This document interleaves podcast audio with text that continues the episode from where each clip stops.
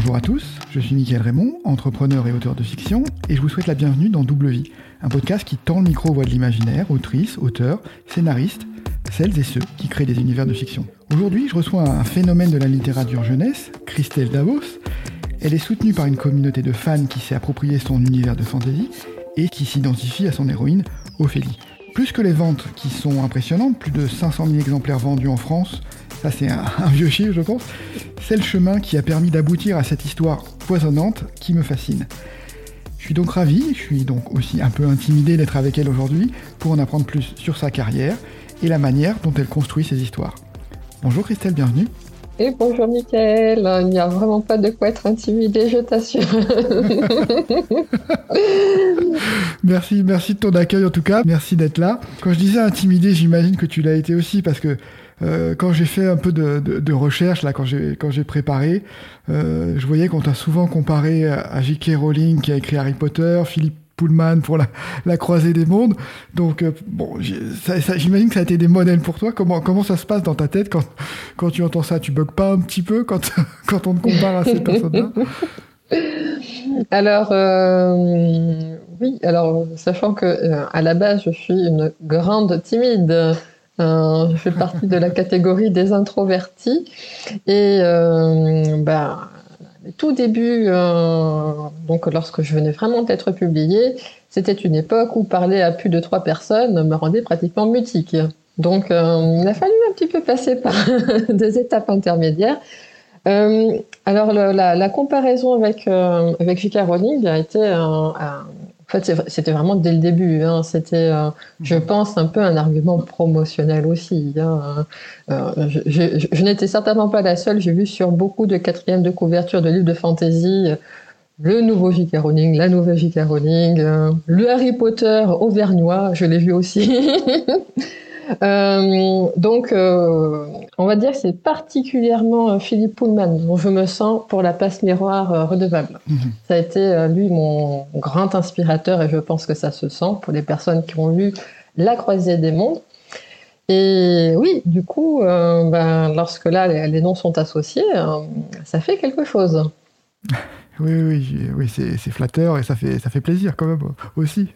oui, disons que ça, ça, ça, ça donne vraiment l'impression, alors là, je vais faire un petit jeu de mots facile, d'être passé de l'autre côté du miroir. Exactement. c'est le but aussi, hein, c'est le but de la double vie, de la littérature. Euh, voilà, c'est on a, on, a, on a un miroir et un double. Exactement. Comment tu as, comment tu as commencé dans l'écriture? Tu, tu, Je crois que ta carrière, tu te destinais plutôt à être, euh, à être bibliothécaire. Comment tu as, donc déjà quand même un amour des livres, comment tu as franchi le pas et que tu t'es dit, bah, je vais en écrire moi-même aussi? Alors euh, oui, c'est bien de distinguer écriture et édition parce que dans mon cas, l'un n'allait pas forcément de pair avec l'autre. Euh, je suis tombée dans la marmite de l'écriture euh, lorsque j'avais une petite vingtaine d'années.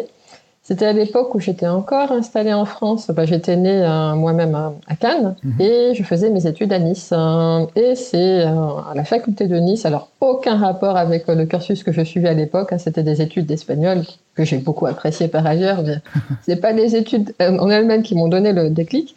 C'est une amie, une amie de, de, la fac qui, elle, a été absolument convaincue que j'étais faite pour écrire. Elle n'avait rien lu de moi.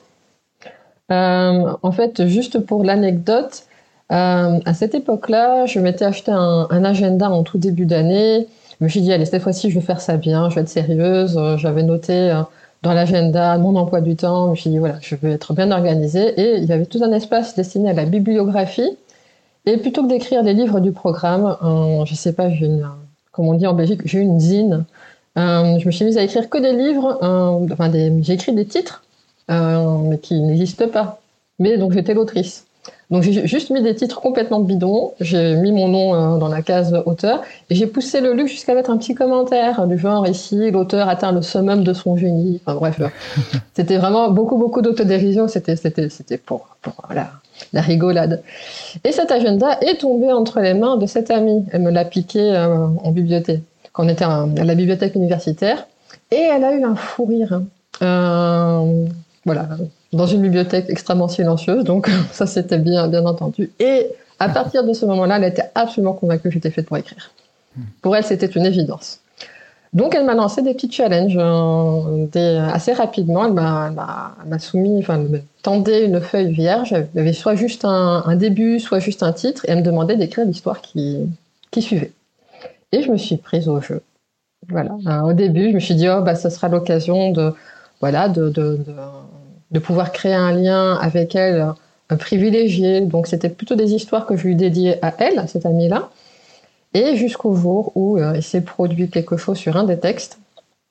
Jusque-là, j'écrivais que des choses vraiment très, euh, vraiment euh, absurdes en fait. C'était vraiment, c'était de l'humour, mais c'était vraiment, je, faisais le clown. Hein. Je voulais un petit peu amuser la, galerie. Et à un moment donné, elle m'avait mis un titre, c'était Le Palais Magique. Et là, sur le moment, il n'y a rien de drôle qui m'est venu. Et j'ai dû vraiment prendre le temps de, voilà, de, me poser un peu face à la feuille et de me dire bon, qu'est-ce que qu'est-ce qui a envie de se raconter par rapport à ça? Et là, j'ai été très étonnée de ce qui est sorti. Parce qu'à ce moment-là, ça n'a plus. Ça n'a, enfin, justement, euh, le propos même de l'histoire, c'est que c'était le personnage du bouffon qui ne voulait plus l'être. Mmh.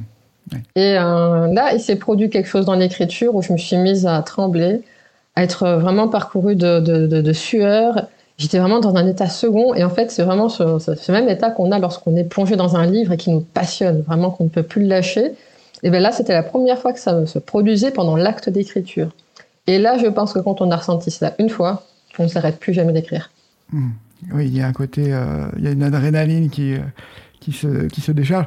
Et, je pense que oui, on est dans un état second, enfin, en voyage, quoi. Tu es, tu es parti ailleurs, en fait. Alors, c'est vraiment, c'est comme s'il y avait même un, un dédoublement antérieur qui s'opérait et qu'il y a une facette de moi qui est en train de découvrir une autre facette de moi que je ne connaissais pas et que les deux se mettent à entrer en dialogue. Et là, c'est un peu vertigineux comme sensation parce qu'on se dit, mais tiens, d'où ça sort ça?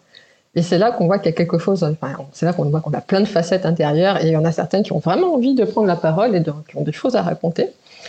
Et voilà, ça, je, je, pense que si on en a fait l'expérience, mais ben après, voilà, on est, on est tombé dans la marmite une bonne fois pour toutes. Et à ce moment-là, ben, je me destinais pas encore à être bibliothécaire.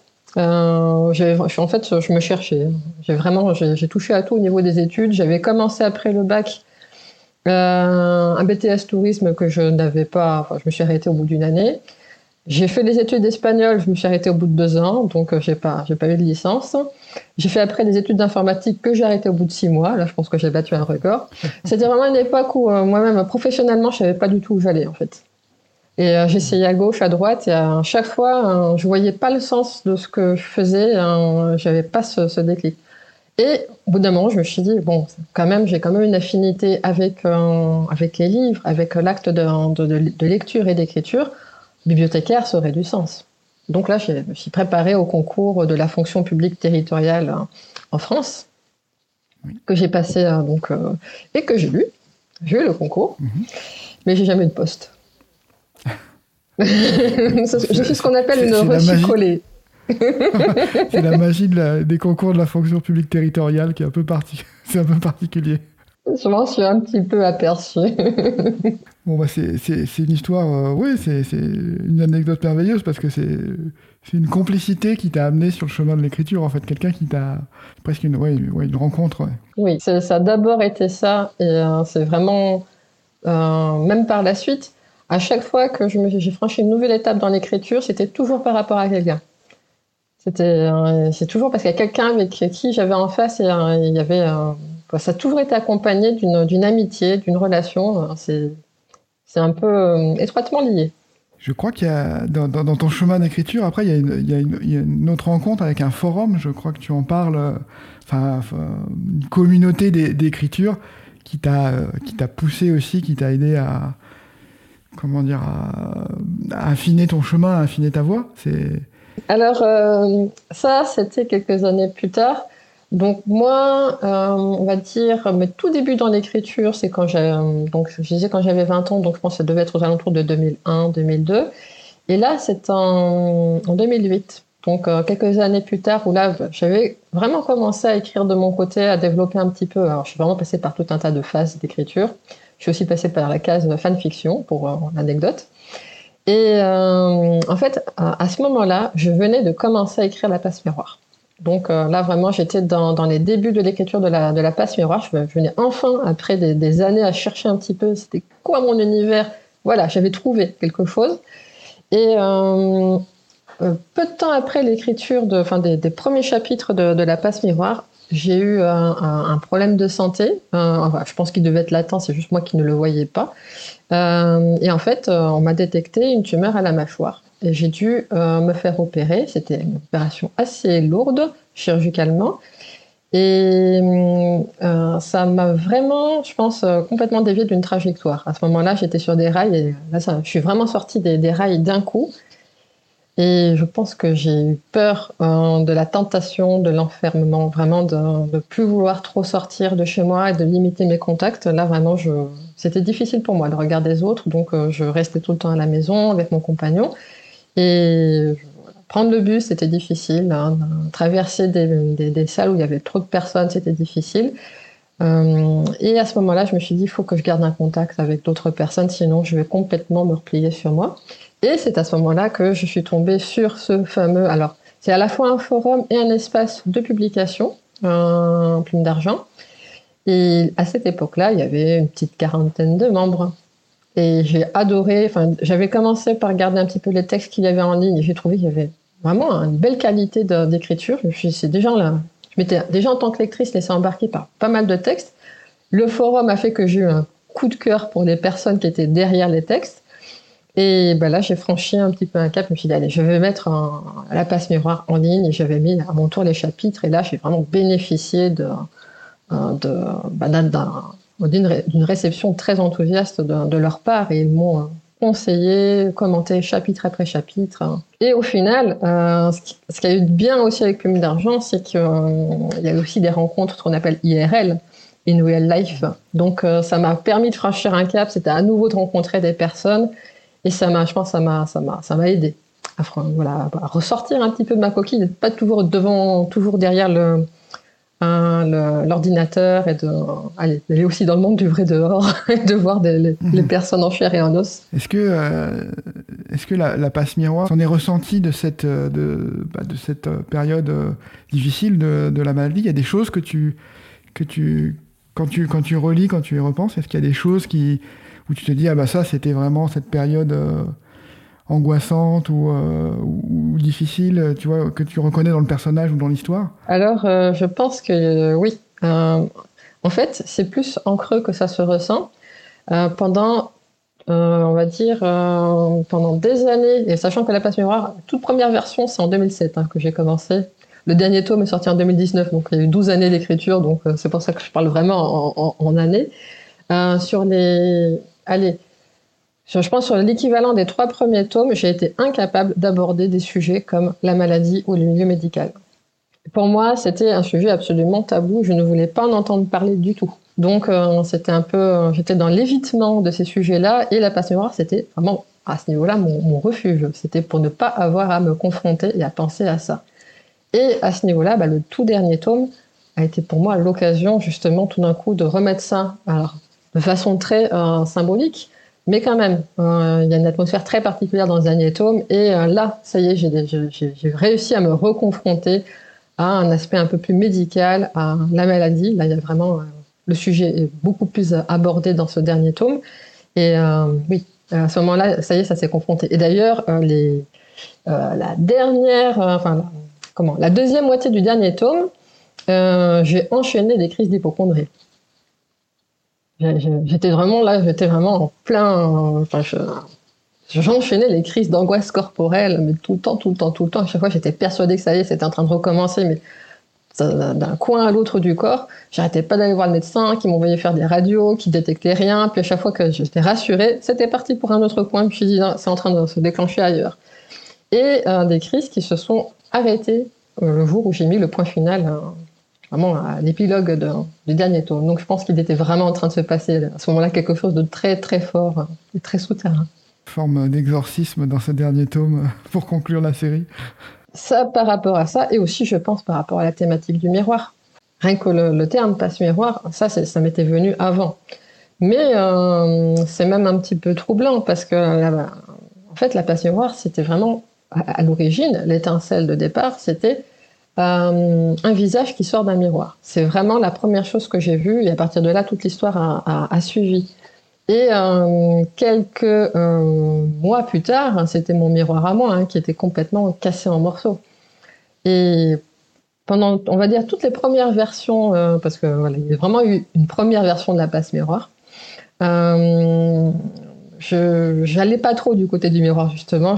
C'était ça qui était un peu un peu ironique, c'est que j'avais appelé ça la passe miroir, mais je n'exploitais pas du tout ce, ce pouvoir-là chez, chez mon héroïne. Et je parlais pas vraiment de ça. Et à un moment donné, je me suis dit, mais je suis complètement à côté de cette histoire. C'est pas ça que je dois raconter. Et j'ai tout repris depuis le début. Et là, j'ai replacé la thématique du miroir, avec tout ce que ça peut avoir, hein. les apparences qui sont systématiquement trompeuses, les, personnages qui ne font jamais une très bonne première impression et pas toujours une deuxième impression fameuse non plus. Euh, et ben, tout cette thématique autour des reflets, euh, des échos et tout, là j'y suis vraiment allée à fond. Sur, euh, sur la réécriture, là je me suis dit, non, là il y a vraiment quelque chose que je dois affronter aussi par rapport à ça. Mmh. Ok, c'est très, très intéressant.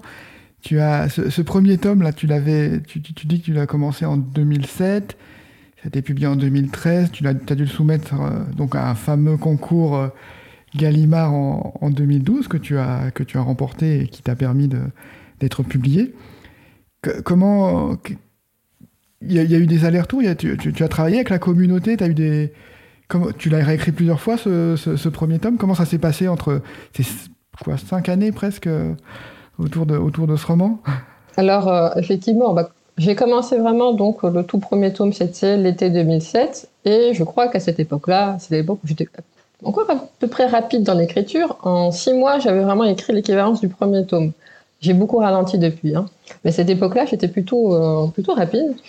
Et j'avais commencé aussi le deuxième tome que j'ai terminé, puis un troisième tome que j'ai fini. Puis euh, en fait, au moment où il y a eu ce fameux concours euh, organisé par Gallimard Jeunesse, à ce moment-là, j'avais, j'étais au milieu pratiquement, enfin j'approchais de la fin du quatrième tome. C'est juste que j'ai décidé de tout recommencer depuis le début. et pourquoi faire simple quand on peut faire compliqué? Et en plus, je n'ai absolument rien gardé euh, du, texte d'origine. Et là, clairement, en fait, sur ce, ce processus-là, euh, oui, Plume d'argent a joué un rôle euh, énorme. Ça, je dois quand même bien le souligner. C'est euh, non seulement bah, tous les commentaires que j'ai reçus au fur et à mesure des chapitres que je laissais, et alors des commentaires bah, ce qui était vraiment chouette, c'était de voir les, émotions à chaud, vraiment des, personnes qui, chapitre après chapitre, j'arrivais à voir, je me dis, ah ça, ça fonctionne bien. Tiens, les personnes tombent bien dans le panneau dans lequel j'espérais qu'elles tombent à ce moment-là. Et, euh, mais aussi parfois aussi des coups de gueule. Hein. J'ai aussi des, euh, des, des, amis autrices qui m'ont dit mais ça ça va pas du tout, mais c'est quoi ce choix, mais c'est pas du tout cohérent par rapport à ce que tu nous as montré jusqu'à présent. Parfois je me faisais vraiment remonter les bretelles. J'étais extrêmement vexée, mais quand on est vexé, c'est que généralement il y a quelque chose. Et le lendemain, j'étais obligée de m'avouer vaincue, de me dire oui non mais euh, c'est complètement mérité effectivement, ça c'était un peu facile. Et, euh, donc faut que je revienne sur mon sur mon texte. Il y a ça déjà. Il y a aussi le fait euh, de soi-même, alors ça c'est vraiment propre à, à Plume d'Argent c'est l'une des raisons pour lesquelles j'ai vraiment posé mes valises hein, sur ce site-là, c'est qu'on demande euh, pour tout chapitre posté d'aller lire et commenter le chapitre de quelqu'un d'autre. C'est vraiment, on va dire, la, voilà, la, philosophie euh, fondatrice de cette communauté. Pour moi, ça, ça m'a parlé énormément. Et justement, d'avoir ce regard sur les autres textes, de non seulement les lire, mais aussi les commenter en se disant, bon, de quelle façon je peux aider l'auteur euh, le mieux possible? Bah, Ça demande un double regard. Il y a le regard qui lit et le regard qui fait qu'on se voit en train de lire, de dire tiens, c'est quoi l'effet que ça produit sur moi? Et euh, d'arriver à mettre ça en mots, de dire tiens, ça, euh, là, je suis vraiment accroché, mais qu'est-ce qui fait justement que j'accroche à ce point-là? Tiens, qu'est-ce qui fait là que tout d'un coup, je suis plus dans, dans, l'histoire? Qu'est-ce qui m'a injecté? Tiens, pourquoi si cette description-là, elle m'ennuie, alors qu'une autre description, je peux la redire trois fois sans me lasser, je suis toujours aussi émerveillée. Et il faut arriver à mettre des mots là-dessus. Et donc, ça demande vraiment à, voilà, développer un, esprit critique et analytique et qui, là encore une fois, désolé, mais c'est facile, mais c'est l'effet miroir. Quoi. Après, voilà, ça permet vraiment, ben, tout ce qu'on arrive à voir et qui rentre dans le champ de conscience à ce moment-là, ça s'applique aussi à sa propre écriture euh, par conséquent. Et donc, voilà, la passe miroir a énormément bénéficié de ça. Euh, et euh, je serais complètement passé à côté du concours de Gallimard Jeunesse s'il n'y avait pas eu Plume d'argent. Euh, c'est vraiment parce qu'il y a eu cette. Euh, c'est sur le forum, que l'information a circulé que voilà, Gallimard Jeunesse organisait ce grand concours. Et, euh, une bonne partie des auteurs hein, comptaient bien y participer. Et à ce moment-là, moi, je venais d'entièrement retravailler mon premier tome. Ça y est, j'avais vraiment fait une réécriture totale du premier tome. Et mes amis de Plume d'Argent ont dit, ben, toi, tu participes, c'est évident, tu l'envoies. Et là, moi, je disais, je, leur ai répondu, non, non, non, moi, je ne participe pas. Euh, c'est bien gentil, mais je, vous encourage, quoi, depuis les coulisses. Et ça, euh, mes amis n'ont pas compris. Pour, elles, devaient vraiment, elles essayaient vraiment de produire un roman spécialement pour le concours. Moi, c'était déjà fait. Et je, je, je rechignais, ne comprenaient pas. Et je comprends qu'elles ne comprennent pas. Vraiment, c'était moi-même, en fait, je pense que. Euh, bah, en fait, c'était complètement lié justement à toutes ces thématiques de euh, regard des autres, euh, de, miroir, tout ça. On est là, on était en plein dedans. C'est que ne serait-ce que d'envisager la publication, je dis même pas de, réussir, c'est juste le simple fait d'envisager cette, euh, possibilité-là, ça impliquait de me confronter à un regard que je ne maîtrisais pas. Et moi, bah, justement, toutes les personnes qui me lisaient sur Plume d'Argent, je les connaissais personnellement. Je me, je euh, voilà, je les avais rencontrées, je, je, connaissais ce qu'elles écrivaient, c'était très confortable. Et là, c'était vraiment perdre le contrôle du regard sur le texte, et ça, ça me terrifiait. Hmm, oui, tu savais que dans, dans, dans, la communauté, il y avait un regard bienveillant, que tu as des retours euh, voilà, amicaux, quoi. Donc, oui, c'est une autre histoire. je sais pas si ce, ce, genre de concours, ils en organisent souvent, mais ça a été une conjonction. Je crois, je crois, je crois que c'est assez rare quand même d'avoir. Parce que c'était un concours d'ampleur, je crois qu'il y avait plus de 1300 textes qui ont été soumis, donc c'est c'est quand même une concurrence euh, et une ampleur pour un, pour un concours de ce genre euh, euh, qui, est, qui est impressionnante. Donc voilà, c'est ben aussi une conjonction d'éléments qui t'a permis d'être à ce moment-là au bon moment, au bon endroit. Ben, je crois qu'à cette époque-là, c'était vraiment Gallimard Jeunesse avait été un peu précurseur de, de ça. Après, je, je, je sais qu'il y a d'autres maisons d'édition qui ont proposé des grands appels à texte aussi. Et eux-mêmes, Gallimard Jeunesse, pratiquement tous les deux ans, tous les deux, trois ans, ils proposent une nouvelle euh, édition depuis. Là, c'était la première, c'était à l'occasion des 40 ans de la, de la maison d'édition. Comment ça s'est passé après le, après le concours euh, Donc, tu as, tu as remporté le prix qui comportait comme, euh, comme récompense la publication du roman. Est-ce qu'il y a eu beaucoup de, beaucoup de retouches, de, de, travail avec les éditeurs de, de Gallimard ou est-ce que c'est, ça s'est publié presque dans l'état que, tu avais atteint à ce moment-là? Alors, euh, à ma grande surprise, euh, il y a eu très peu d'interventions sur le texte. Moi, je m'attendais vraiment à ce que ce soit beaucoup plus, euh, qu'il soit plus rentre dedans. Je me suis dit, ah, ça y est, je suis face à l'éditeur, et là, cette fois-ci, je vais vraiment voir ce que c'est que d'avoir un retour. On va me faire retravailler sur le texte encore et encore et encore. Et ça m'a vraiment beaucoup étonné de voir qu'en fait, on dit non, en fait, pour nous, il n'y a pas, n'y a pas grand-chose à, changer. On fait juste des petites euh, suggestions à gauche et à droite sur des reformulations de phrases. Euh, le nom des personnages, parfois, ils disaient tiens là, euh, pour que ce soit bien cohérent avec ton univers, il y a certains noms qui ne sonnent pas vraiment. Enfin, la sonorité du nom ne va pas très bien avec le décor que tu as planté, donc peut-être c'était vraiment mineur en fait. Hein. et à ce niveau-là, je pense qu'ils sont très peu interventionnistes. Alors, euh, à choisir, je préfère ça plutôt qu'un éditeur qui va barrer des centaines et des centaines de pages en train de dire ça, ça va pas, ça va pas, ça va pas. Euh, je connais des auteurs ailleurs hein, qui parfois m'avaient montré des manuscrits, on voyait vraiment, c'était barré, c'était barré. Je me dis, oh là là, ça, ça doit vraiment être dur de voir le texte juste purement et simplement barré parce que ça fait trop de texte. Euh, après, pour le deuxième tome, un petit peu plus quand même. Là c'est vraiment sur le deuxième tome où je pense que moi-même, c'était en fait, à ce moment-là, quand j'avais décidé de n'absolument rien garder du texte d'origine et que je suis reparti complètement à zéro sur le, deuxième tome, euh, oui, là, à ce moment-là, je pense que d'avoir dû écrire avec cette petite pression euh, éditoriale, c'était la première fois que je que j'écris. Je faisais l'expérience d'écrire en ayant euh, cet engagement-là. Ça a été dur. Là, vraiment, j'ai senti que je commençais vraiment, moi, à me, à me, à me bloquer, à me nouer de partout. Et euh, là, j'ai vraiment vu mon écriture ralentir, ralentir, ralentir, jusqu'au moment où ça s'est arrêté complètement. Et, euh, et je, me suis même empêchée d'être spontanée. Je voulais tellement bien maîtriser mon... ouais, je voulais tellement être sûre de, de garder le contrôle que j'avais fait un plan très détaillé. Et je suivais ça chapitre par chapitre. Ça m'a juste complètement asphyxiée. Hein, C'était pas du tout pour moi. Et euh, c'est au bout d'un moment, quand j'ai décidé de lâcher prise et d'écrire de façon plus spontanée, que je pense que j'ai retrouvé une écriture beaucoup plus vivante. Et au final, ce qu'on a le plus retravaillé avec Gallimard Jeunesse, c'était le début. Là où j'avais vraiment énormément planifié, où j'avais vraiment voulu être très contrôlante, ce qui a été le plus retravaillé, c'était cette partie-là. Et à ce moment-là, quand tu t'es lancé dans le tome 2, tu as essayé de, de, faire la trame des quatre tomes ou tu.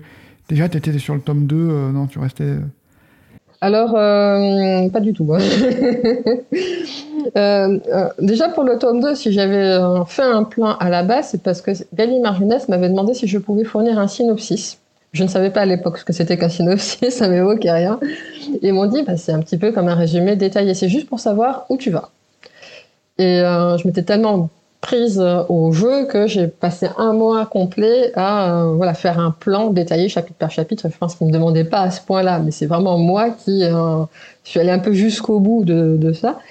Et ça m'a tellement pas réussi que je me suis dit non, plus jamais. Là, j'arrête de faire des plans comme ça. là, ça va pas être possible.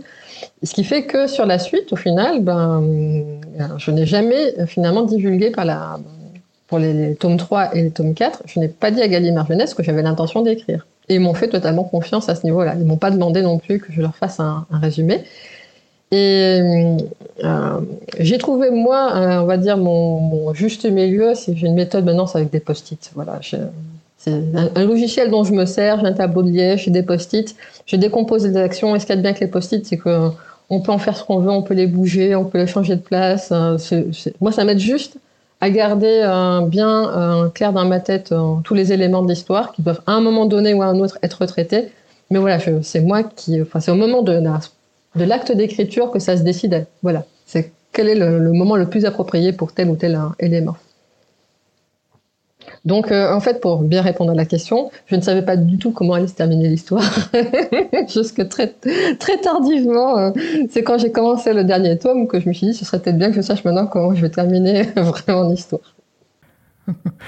Ça me rappelle un peu, tu sais, cette mythologie autour de, autour de J.K. Rowling et, et d'Harry Potter, où elle avait euh, dit Je sais très bien où je vais sur mes sept tomes, je connais la dernière phrase, etc.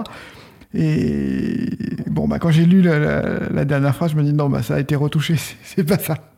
Parce que c'est.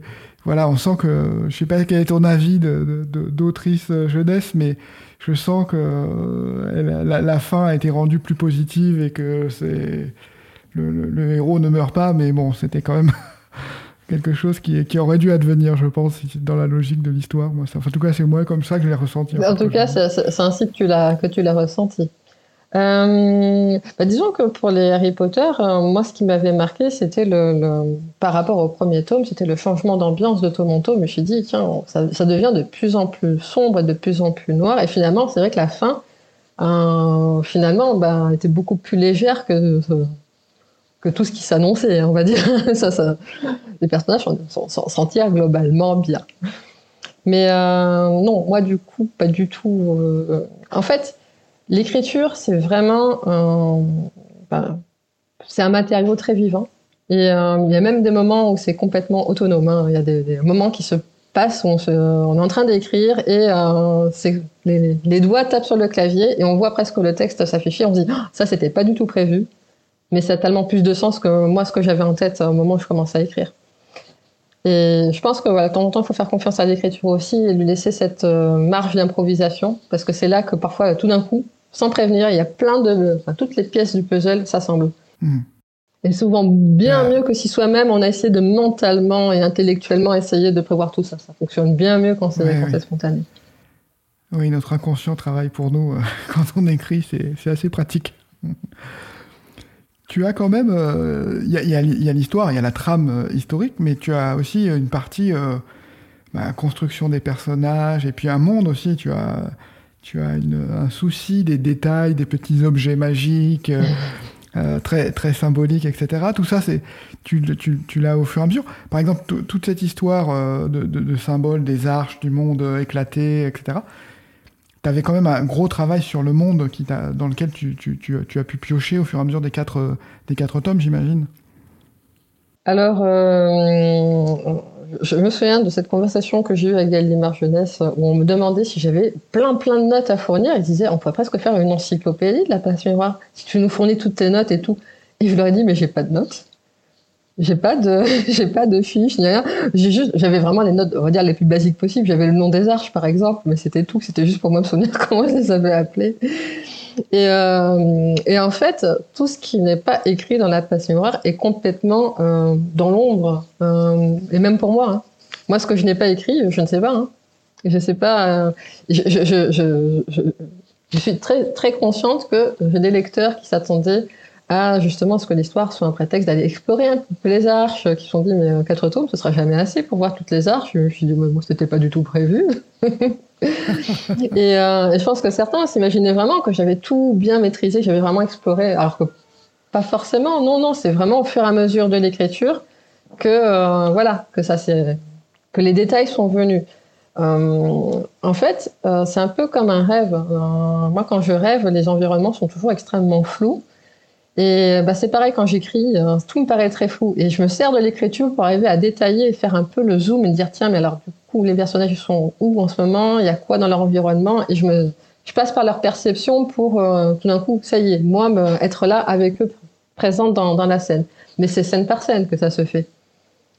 Ce tome 1, que est-ce qu'il a marché dès, la sortie en fait? Parce que tu avais gagné Esprit qui était prestigieux, donc voilà, j'imagine que ça t'a boosté euh, en énergie. Est-ce que est-ce que quand tu as euh, voilà les résultats du tome 1, est-ce que tu as su après le tome 1, tu as gagné des prix d'ailleurs avec peu peut-être un peu plus tard, mais le prix de l'imaginaire, euh, Grand Prix de l'imaginaire. est-ce que tu as su que tu allais en vivre de, rapidement de l'écriture? Pas du tout. Absolument pas. Euh, alors, euh, le, premier tome, je pense qu'il a eu un, succès d'estime, comme on dit, mais j'avais pas forcément réalisé. Enfin, du, point de vue de, mon éditeur, oui, c'était les ventes étaient tout à fait correctes, mais euh, moi, en fait, j'avais pas du tout la notion à ce moment-là. Enfin, vraiment, j'ai tout découvert, hein, les, coulisses de l'édition. Et moi, en fait, j'étais, je me suis dit, enfin, je dis jamais je pourrais vivre de, mes ventes, c'est pas possible. Euh, déjà qu'on faisait les études de bibliothécaire, on m'avait bien appris hein, que les auteurs qui euh, vivaient de leurs de leur livres se comptaient sur les doigts d'une main. C'était assez rare. Donc je, ne me faisais pas beaucoup d'illusions. Et je me souviens, bah, mes tout premiers salons du livre, bah, j'avais personne hein, quand j'allais en dédicace. Hein.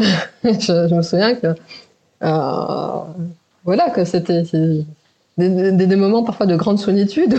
J'étais là à mon stand à attendre désespérément que des personnes viennent et puis dis bon, où sont les lecteurs? Donc euh, non, il n'y a pas forcément eu un. Voilà, on peut pas dire que euh, dès le début ça a été un gros succès. Euh, je pense qu'il y a eu des ventes tout à fait correctes, mais pas de quoi vivre de ça. Et c'est, je pense, le deuxième tome qui a commencé à changer la donne. C'est à partir du moment où il y a le deuxième tome qui est sorti. Euh, en fait, pour l'anecdote, jusque-là, à chaque fois qu'on m'invitait pour des salons du livre, des dédicaces, comme je disais, ben voilà, généralement, il n'y avait pas grand monde. Et là, à la sortie du deuxième tome, on m'a invité à dédicacer dans une librairie à Paris. Et il y avait toute une file sur le trottoir et j'étais persuadée que c'était pour le cinéma d'à côté. Et en fait, non, c'était pour moi. Et là, vraiment, je me suis dit, mais qu'est-ce qui se passe? Là, j'ai vraiment eu un petit choc. Je me suis dit, mais d'où est-ce qu'ils sortent, toutes ces personnes?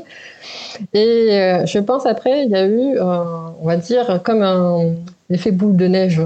Euh, chaque nouveau tome a relancé la dynamique. il y a eu la sortie des poches, il y a eu des traductions. Et euh, je pense aussi, euh, ben, sur le terrain aussi, ben, des personnes, je pense qu'il est tombé entre des mains euh, de personnes qui ont su bien en parler autour d'elles, et ça s'est transmis en fait. Hein, je pense aux, libraires, aux bibliothécaires. Et sur les réseaux sociaux, ben, il y a aussi, j'ai une pensée un peu, un peu particulière pour Build Up, hein, qui est une youtubeuse, Hein, qui m'a fait aussi une publicité d'enfer. Et quand même, elle-même, elle, avait toute une communauté de followers, ben, j'en ai bénéficié. Hmm. Donc je pense que c'est un peu tout, mis bout à bout, qui a fait que euh, après, c'est voilà, une sorte de dynamique qui s'enclenche ainsi. Et au bout d'un moment, euh, c'est vrai que on passe de bah, les, ventes augmentent au fur et à mesure. Et là, euh, j'ai toujours les chiffres un peu en décalé parce que l'éditeur fait la réédition des comptes une fois par, une fois par an. Et c'est quelques mois après que je, je connais euh, les résultats. Donc, euh, je découvre toujours un petit peu en, décalé. Mais euh, voilà, aux dernières nouvelles, on avait atteint, et même je crois dépassé le million d'exemplaires en francophonie. Mmh. Oui. Donc, un chiffre assez ancien. Oui, bah oui, oui, oui. Bon après, bon, je vais pas mentir, il y a les impôts qui sont derrière. oui, bien sûr, bien sûr. Non, non, mais mais voilà, je veux dire, euh, justement, quand on se plaint des impôts, c'est qu'il se passe quelque chose. Oui, voilà, il y, a un phénomène qui, qui, qui s'est enclenché. mais moi, euh, je, je, ne pensais pas du tout en vivre, mais en même temps, c'était une époque où j'étais sans emploi.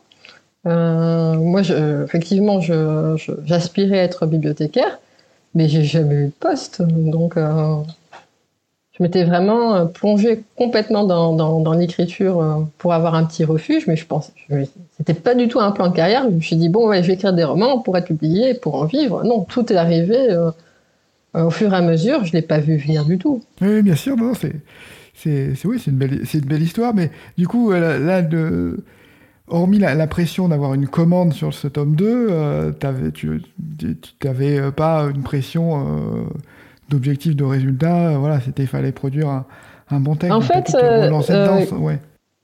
Il y, a, y, a, y, a, quand même Gallimard Jeunesse qui m'avait dit que dans l'idéal, pour que ça fonctionne le mieux possible, il aurait fallu que je sorte un, tome par an. Et donc, au moment où j'étais en train de travailler sur le deuxième tome, comme ils voyaient que ça me prenait un petit peu de temps, ils m'ont dit bon qu'ils comprenaient que chacun avait son rythme d'écriture et tout, mais que euh, voilà que plus on attendait, plus je courais le risque de perdre des lecteurs. Et euh, à ça, bah, j'ai juste pu que répondre que bah, moi, je ne pouvais pas du tout euh, me forcer à écrire plus vite. C'était pas possible. si j'écris sans plaisir, je peux pas. Je, je sais qu'il y a des auteurs qui arrivent, qui ont cette capacité, c'est du travail, ils se mettent sur le clavier et ils font des quotas voilà, par jour, il faut qu'ils écrivent un tant de mots d'ici la fin de la journée et ils le font. Moi, non. Il faut vraiment qu'il y ait l'élan. S'il n'y a pas cet élan-là, je vais faire autre chose jusqu'à ce que ça, revienne. Donc, euh, non, là, du coup, la notion de délai, hein, très rapidement, avec Gallimard Jeunesse, on en avait discuté, mais j'ai dit ça, je peux pas. On peut pas, je peux pas convenir d'un délai. le texte, il sera prêt quand il sera prêt. Est-ce que aujourd'hui, avec le, recul, tu, arrives à comprendre l'engouement autour de, cette série? Est-ce que tu, vois les ingrédients qui, ont plu? Comment tu arrives à avoir un regard sur ce, travail? Je suis complètement prise de dépourvu. Alors, euh, en fait, euh, la, Passion Horreur, c'était une œuvre enfin, extrêmement personnelle à, la base. Hein. Tout est raconté de façon très symbolique, mais euh, voilà, c'est extrêmement personnel. Et euh, moi-même, je suis quelqu'un de plutôt, euh, on va dire, désuet, un peu anachronique. je suis toujours complètement à côté de la plaque dès qu'il s'agit des modes, de ce qui se fait. Je suis toujours, enfin, je découvre les choses, mais toujours dix ans plus tard. Hein. Et je, bah, pour moi, la passion rare, c'était un petit peu ça aussi. Je me suis dit, au moment où il y a le contrat signé avec Gallimard, honnêtement, je voyais mal comment ça allait trouver ce public. Je me suis dit, c'est tellement. Euh, bah, c'est désuet, quoi. C'est hors du temps, ça, ça suit aucune mode en particulier. Donc, euh, je m'attendais à rien. Et du coup, bah, j'ai pas compris. Mais bon, je suis contente, hein. je suis très contente. Mais euh, moi, je serais personnellement incapable d'analyser, tiens, qu'est-ce qui fait que ça a fonctionné? Après, ce que je remarque, c'est que la façon dont les lecteurs en parlent, c'est qu'ils se sont vraiment euh, très très attachés aux personnages. Mmh. Oui, les, personnages ont marqué. Ophélie est un symbole euh, pour, euh, pour beaucoup de lecteurs, donc c'est oui, c'est un, des éléments clés. Il y a aussi, malgré tout, tu sais, on, est, on parle de, la littérature jeunesse. voilà, il y a la littérature adulte, puis la littérature jeunesse qui est un peu à part en fait, je pense que s'il y a aussi quelque chose comme le, fantastique, comme, euh, euh, comme la, science-fiction, où ça va, euh, au contraire, piocher au fond de, au l'humain, en fait, au fond de, des, peurs, des peurs enfantines. Tu vois, tu parlais beaucoup de symboles, du miroir, des mondes éclatés, etc. Et je pense que justement, avec ces symboles, tu as réussi T'as réussi à passer une barrière et à parler, euh, tu vois, quand tu disais que c'est l'inconscient qui écrit. L'inconscient collectif. voilà, c'est ça. Une, tu parles d'inconscient à inconscient, en fait. Mais ce qui est, euh, ce qui est vrai, c'est euh, effectivement, Oui, il y a vraiment quelque chose. En fait, souvent on me dit, bah tiens, toi quand t'écris, c'est pour t'évader. Ça, dans, mon entourage, c'est assez fréquent qu'on me dise, ah, c'est bien, tu t'écris, tu t'évades. Et à chaque fois, je réponds, je dis, mais non. Je dis, je m'évade pas je fais un pas de côté, mais c'est pour mieux revenir vers la réalité. C'est juste que je prends un chemin différent et c'est pour pouvoir la. Vraiment, j'ai fait ce, petit mouvement euh, de côté pour réaborder la réalité et je la vois tout d'un coup sous un angle euh, à la fois différent, mais parfois plus éclairant. Et euh, pour la passe ben je, bien sûr que j'ai complètement puisé dans notre réalité, à la fois passée, présente et peut-être même future. j'ai tout mélangé. Et euh, ça, voilà, c'est ressorti comme c'est ressorti, mais euh, il y a énormément de thématiques qui, en fait, sont actuelles, mais j'ai presque envie de, envie de dire, c'est même pas un acte conscient de ma part. C'est que ce sont certainement des thématiques qui m'habitent, qui ont envie de s'exprimer, mais euh, c'est pas souvent on me demande est-ce qu'il y a une leçon, euh, est-ce que vous donnez, est-ce qu'il y a un message? Je dis non, non, non, il y a vraiment pas de, de... en tout cas, voilà, j'ai pas un message, une leçon à donner, il n'y a pas un enseignement c'est plutôt des interrogations. J'ai beaucoup d'interrogations euh, et ça ressort euh, ainsi. Mais c'est comme, encore une fois, c'est comme les rêves. Les rêves se nourrissent complètement de la réalité, c'est juste qu'après ils font n'importe quoi avec et tant mieux. Mais la symbolique, ouais, la symbolique est là, oui, c'est ça. Mais ce qui est intéressant, c'est que les, livres dans, cette histoire constituent presque un personnage à, part entière. Voilà, c'est des, des, des, des, objets qui sont en référence euh, il y a même ces, livres euh, mutilés euh, qui sont en référence aux esprits de famille, donc qui sont connectés en fait. Et donc il y, a vraiment une... Voilà, en as fait un personnage, mais qui représente la mémoire, les ancêtres, l'oubli. Donc c'est, ouais, tu as, ouais, as, personnifié certains, certains symboles avec, avec des personnages immatériels en fait, enfin matériels. Bah ça, je, pense qu'il y a aussi mon côté bibliothécaire raté, qui fait que, euh, ça, je pense que ça, ça s'est beaucoup ressenti dans la place miroir, avec euh, bah, non seulement les objets livres, mais de façon générale, hein, euh, tous les objets qui composent le musée d'Ophélie au début, les archives du grand-oncle, le cabinet de lecture, le côté visconteuse d'Ophélie, le mémorial de Babel, où là, je me suis bien fait plaisir. Je me suis dit, je vais mettre de la catalographie dedans. Je me suis dit, euh, toute ma frustration, euh, je vais y aller à, je vais y aller à fond. Et en fait, ça, ça, ça, revient tout le temps. Je me suis dit, euh, je pense que voilà, il y a aussi mon côté bibliothécaire qui, est ressorti ainsi, avec bah, tout ce que les objets peuvent véhiculer. Bah, toute, on va dire, l'empreinte laissée par les hommes et les femmes sur les objets qui après hein, traversent le temps dans les, dans les objets, comme tu parles des, objets, il y a deux, deux, amis là qui m'ont, Mathilde et Lucille, euh, qui m'ont posé une question, qui m'ont dit demande à Christelle comment euh, on pourrait avoir une écharpe comme, comme celle d'Ophélie. Donc cette écharpe symbolique euh, a marqué, a marqué leurs esprits. Donc c'est un objet magique en fait, voilà, qui a des... Mais complètement. L'écharpe est devenue la mascotte de la passe miroir. J'étais étonnée de voir à quel point les lecteurs se sont emparés de cette écharpe. Et d'ailleurs, c'est un des cadeaux qu'on me fait le plus souvent dans les salons et dédicaces. C'est des écharpes euh, tricotées main par les lecteurs. Ah oui, oui. Ah oui, je me suis bien fait gâter. Alors comme j'adore les écharpes, je me, je me régale. Et voilà, donc bah, tricoter son écharpe avec beaucoup de beaucoup d'amour. Vous serez peut-être étonné à un moment donné d'avoir gigoté au fond du tiroir. Tu as euh, terminé cette série, c'était la, tempête des, la tempête des échos. Euh, tu, as fini la série. Qu'est-ce quel effet ça fait en fait euh, de, finir cette série? Tu, as, tu, es, tu es nostalgique, soulagé d'avoir pu la mener au bout. Comment, comment tu le ressens aujourd'hui? Je, m'étais préparé à ce que ce soit un énorme deuil. En fait, avant d'écrire La Passe Noire, j'avais écrit d'autres histoires avant. J'avais parlé tout à l'heure de ma première fanfiction. Et euh, bah, quand j'ai terminé ma fanfiction, j'ai pleuré. Vraiment, euh, j'ai vraiment fondu en larmes parce que j'avais l'impression que je disais au revoir à, mes personnages et tout. Euh, j'ai écrit un roman en deux tomes avant La Passe Miroir, qui est dans les tiroirs et qui, je pense, restera dans les tiroirs. et bah pareil, quand je l'ai terminé, j'ai fondu en larmes. Euh, et je m'attendais, je me suis dit, oula, bon, ça c'était pour des histoires, euh, on va dire, relativement courtes et euh, c'était pas forcément représentatif encore de vraiment de l'univers que j'avais à l'intérieur de moi. J'ai pourrais pas suivre, mais qu'est-ce que ça va être? Sachant que là, quand j'approchais de la fin, je me suis dit, oula, mais ça fait, voilà, ça va faire 12 années maintenant que je, je porte ce monde en moi, mais D'ailleurs, je pense que c'est pas pour rien que j'ai fait des crises d'hypochondrie euh, à la fin, parce que je pense que j'ai, je pense que je m'étais tellement moi-même identifiée à la passe miroir que j'avais l'impression que c'était ma propre fin à moi que j'étais en train d'écrire. Je pense qu'il y a vraiment eu beaucoup de ça. Et ce qui fait que lorsque j'ai terminé, hein, j'ai vraiment mis le point final euh, au dernier tome, ça a juste fait un grain ouf intérieure, parce que je me suis dit, mais je suis toujours vivante.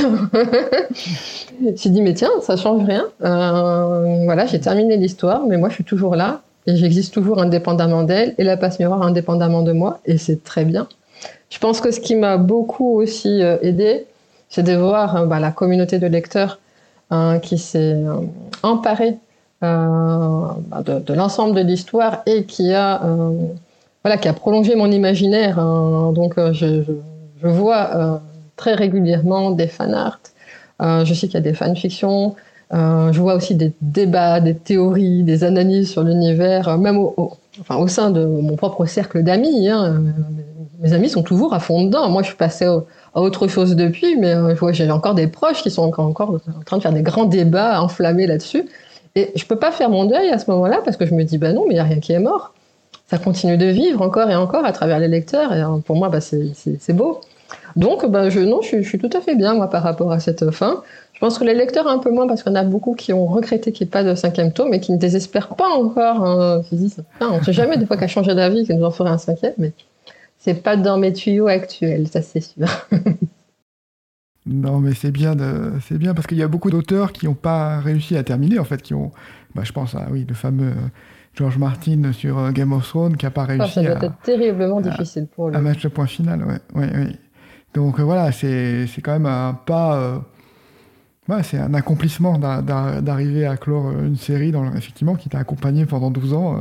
C'est un bel, un bel accomplissement. On a parlé un peu de littérature, euh, de littérature jeunesse et je sais qu'il y, a une autrice que, que, que, je suis, que, je croise régulièrement, qui s'appelle Estelle Faye et qui, qui, écrit à la fois de la littérature jeunesse et de la littérature adulte et qui se sent, euh, tu vois, sur la partie jeunesse, elle se sent un peu euh, enfermée. Euh. comment, tu, comment tu vis, toi, la littérature jeunesse? Est-ce que que tu as l'impression que c'est... Est-ce que tu, as, tu, sens que tu as tu, autant de liberté que si tu écrivais pour des adultes quoi? Comment Est-ce que tu te sens contrainte ou au contraire libre? C'est quoi pour toi la littérature jeunesse? Alors, euh, en fait, euh, lorsque j'ai écrit La Passe Miroir, euh, je me voyais pas du tout comme une autrice jeunesse à ce moment-là. Et La Passe Miroir, je ne la voyais pas comme un, livre jeunesse. C'est parce qu'il y a eu ce concours organisé par Gallimard Jeunesse et que, voilà, j'ai mes amis qui m'ont fortement encouragé à participer euh, moi-même, j'envoyais mon texte en me disant, je, je suis même pas sûr que ça corresponde à leur ligne éditoriale. Quoi. Je me suis dit, c'est peut-être pas ça du tout qu'ils recherchent. Donc, euh, en fait, j'ai même été plutôt étonnée de voir que si, si, pour eux, euh, ça, cadrait carrément avec, euh, avec leur ligne. Et que euh, lorsqu'ils avaient décidé justement bah, de mettre à partir de quel âge Ils avaient mis à partir de 13 ans. Et je crois que depuis la sortie du poche, je me demande s'ils sont pas encore aussi descendus à partir de 12 ans maintenant pour le premier tome.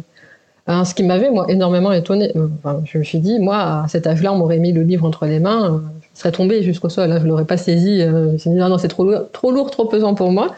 Donc, et d'ailleurs, je m'étais posé la question. Je me suis dit, mince, c'est vrai. Bah, maintenant que j'ai signé le contrat éditorial, est-ce que ça change quelque chose? Je vais avoir un lectorat jeunesse. est-ce que je dois changer ma façon d'écrire? Est-ce que je dois, je sais pas, voilà, en tenir compte? Et tout de suite, la réponse est venue, non. Je je change rien je continue comme j'ai toujours fait. Et euh, je me suis dit, bon, bah voilà, si le lecteur euh, se sent pas mûr assez pour ça, bah, il peut attendre, il n'y a pas de problème. Hein. on peut attendre qu'il grandisse un petit peu. Et puis peut-être que jamais, peut-être que le lecteur va grandir et que ça lui parlera jamais, et c'est pas grave, il n'y a pas de souci. Moi, juste, je sais que je, je réfléchis pas à un, un lectorat cible. J'en suis incapable.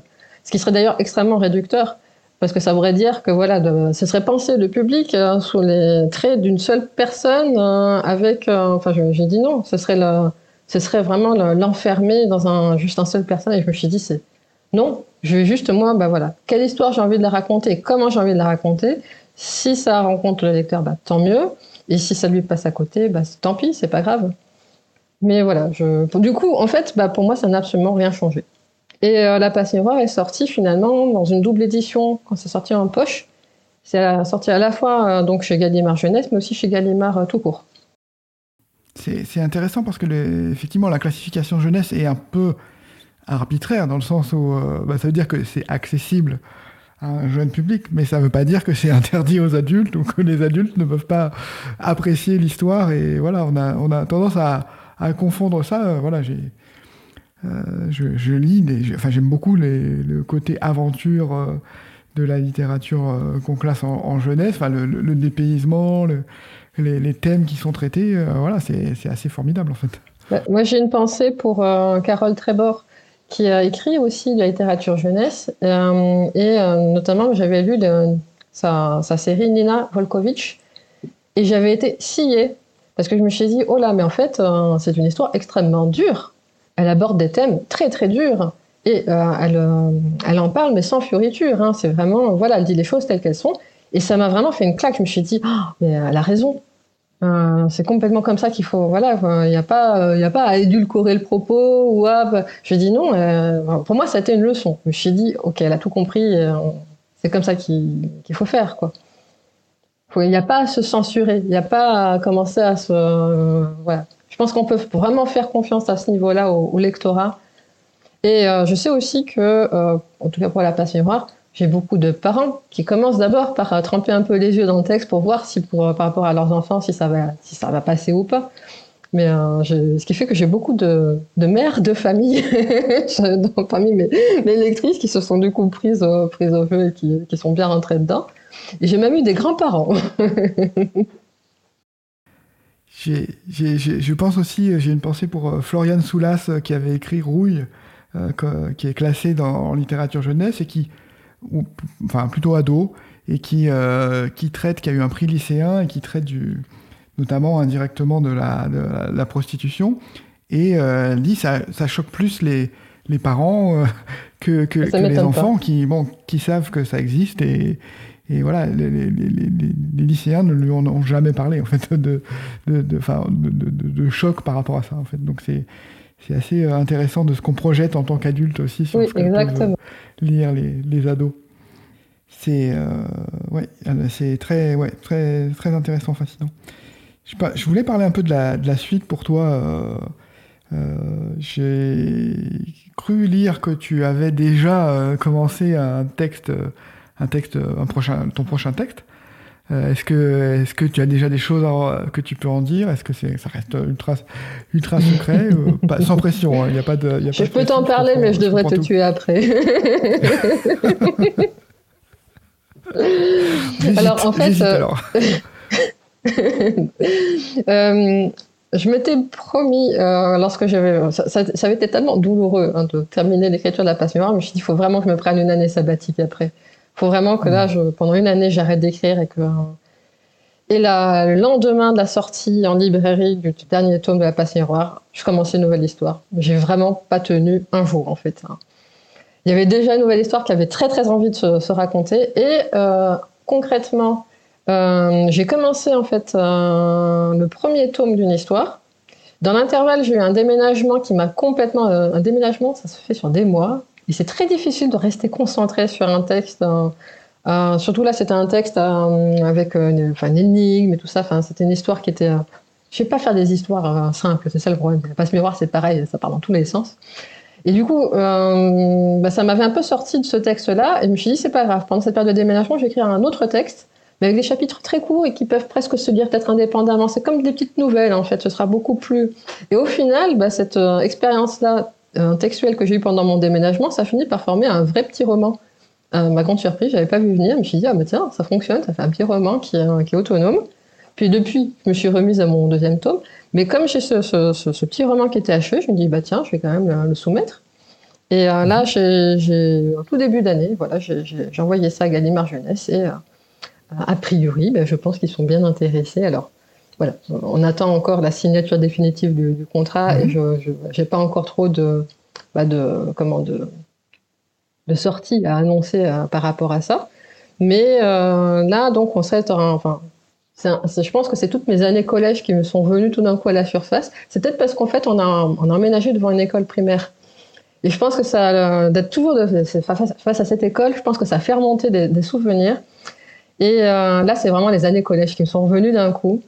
Et euh, j'ai appelé ce livre Les contes d'ici, ici symbolisant le collège dans tout ce que ça peut avoir d'absolu. Et mhm. sauf que c'est pas des contes de fées du tout. c'est vraiment, c'est, euh, j'ai le commentaire de, de Gallimard Jeunesse qui m'a dit si, que, si, si, ça avait été dans le cadre d'un blind test, euh, mais ils auraient jamais su que c'était moi en fait. Je les avais complètement étonnés. Ils m'ont pas reconnu sur ce texte-là. Je me suis dit bah tant mieux parce que j'avais tellement envie d'expérimenter autre chose que la passe miroir, ça m'aurait embêté de faire une passe miroir bis. Euh, donc euh, voilà. Il y a ces petites choses-là qui sont dans, dans, dans, dans, les tuyaux. Et j'ai aussi, alors là, c'est les éditions Le Robert. C'est pas une œuvre de fiction, mais c'est Secret d'écriture. Ils ont fait une collection ainsi qui propose à différents mmh. auteurs, c'est de raconter un peu les coulisses. Bah, c'est ce qu'on est un peu en train de faire, toi et moi. mais de mmh. façon, là, bah, sur, un, sur un livre, en fait. Et euh, donc, il y a ça aussi qui devrait sortir en octobre. Mmh. Ok, bah, ça m'a, je, je, le lirai parce que j'en ai, lu plusieurs. Euh, dont je crois que c'est dans cette même collection, euh, celui de Franck Tillier. Donc je pense que vous serez dans la, dans la même collection. Bon, bah écoute, euh, belle, euh, belle actualité en vue. Qu'est-ce que qu'est-ce qu'on peut te souhaiter pour conclure? Est-ce que tu as des nouveaux défis, des, des, enfin, des rêves, des projets, des, des, choses qui, qui te tiennent à cœur? Ou est-ce que déjà, bon, bah, continuer, à, continuer à écrire, c'est déjà, c'est déjà beau, poursuivre ton rêve comme ça? Alors, euh, me souhaiter de pouvoir continuer ce que je suis en train de vivre au moment présent à l'infini, ce serait parfait. Je suis. Euh, j'ai là vraiment, euh, alors autant pour la, passe miroir, je pouvais me consacrer qu'à ça, je n'arrivais vraiment à travailler sur rien d'autre. Là, je pars dans tous les sens. Mmh. Je suis sur plein de textes à la fois et je suis, voilà, au niveau de la créativité, ça ne s'arrête plus, mais c'est très, c'est enivrant. Donc je suis, très bien.